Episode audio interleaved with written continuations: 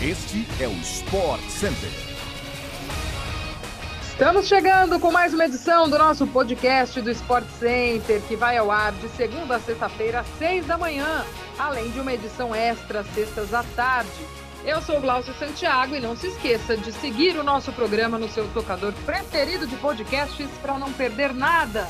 Bom dia, Felipe Mota, seja bem-vindo. Beijo para você.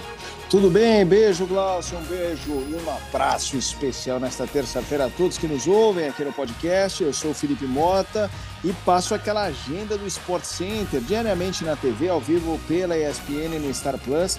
Quatro edições nesta terça, 11 da manhã, 4 da tarde e à noite, às 8 horas e também 11 e meia.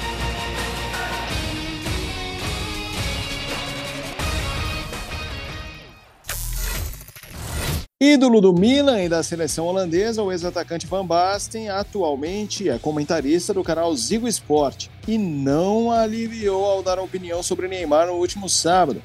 Ao avaliar a atuação do brasileiro no empate do Paris Saint-Germain com o Reims, o holandês criticou a constante procura do camisa 10 por confusão. Segundo Van Basten, Neymar é um verdadeiro chorão. Está sempre provocando e quando alguém faz falta no jogador, se faz de vítima. Ele afirmou ainda que Neymar não recebe bem qualquer contato que sofra durante os jogos e criticou a personalidade do brasileiro. Não é a primeira vez que Neymar é alvo do ex-atacante holandês de 57 anos. Na Copa do Mundo de 2018, Van Basten integrou o grupo de estudos técnicos da FIFA e condenou as simulações do brasileiro em campo.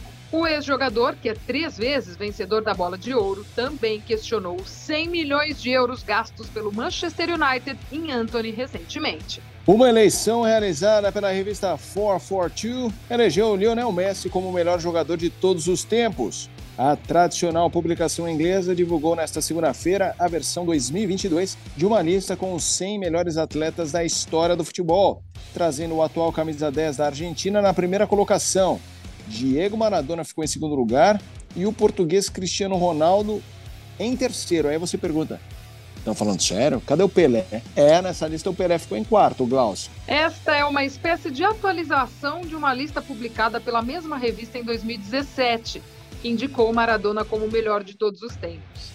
Naquela ocasião, Messi ficou em segundo e Pelé em terceiro.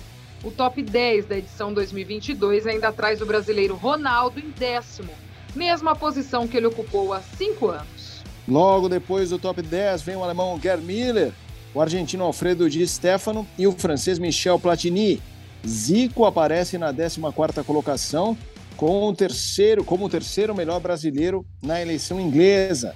Logo depois vem o também Brazuca Garrincha, o 15º, o inglês Bob Charlton e o italiano Paolo Maldini. Mais um brasileiro aparece nesse top 20 é o 18º colocado, o atacante Romário. Outros seis brasileiros estão entre os 50 melhores. Carlos Alberto Torres é o 25º colocado, Ronaldinho Gaúcho, 26º, Sócrates, 29º, Didi aparece na posição de número 46, Rivelino 47 e Newton Santos é o 50. Ainda no top 100 estão Jairzinho, Daniel Alves, Cafu, Roberto Carlos, Djalma Santos e Kaká. Neymar ficou fora da lista dos top 100. O goleiro Cássio está à disposição do Corinthians para a final da Copa do Brasil, marcada para quarta-feira na Neoquímica Arena contra o Flamengo. O camisa 12 participou normalmente do treino nesta segunda-feira, no CT Joaquim Grava, e está liberado.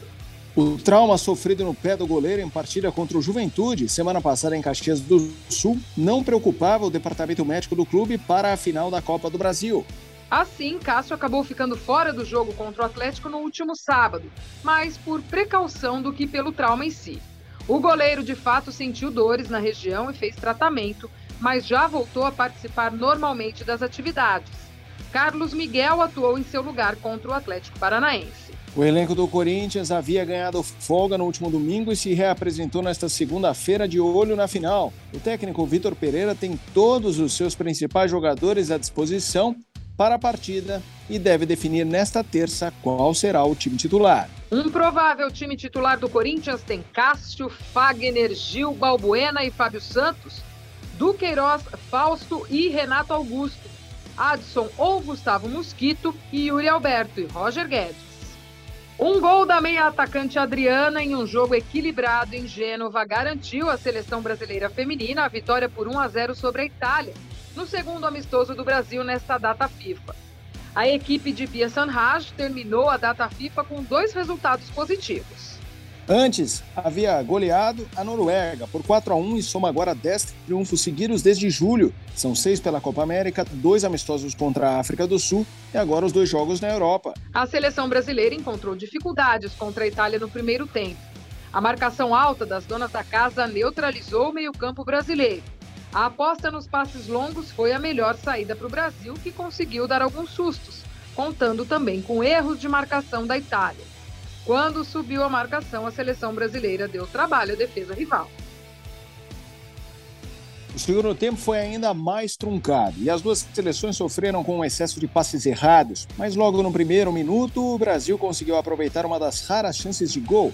Adriana recebeu o lançamento de Antônia na área, dominou, brigou com a marcação e chutou no canto esquerdo um belo gol.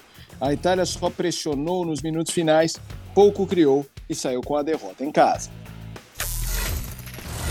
Galera, trazendo agora um recado final para você, fã de esportes, que acompanha a NHL, a maior liga do mundo de hockey do gelo. Retorna às telas da ESPN pelo Star Plus com as suas primeiras rodadas já nesta terça-feira, o início 8 e meia da noite.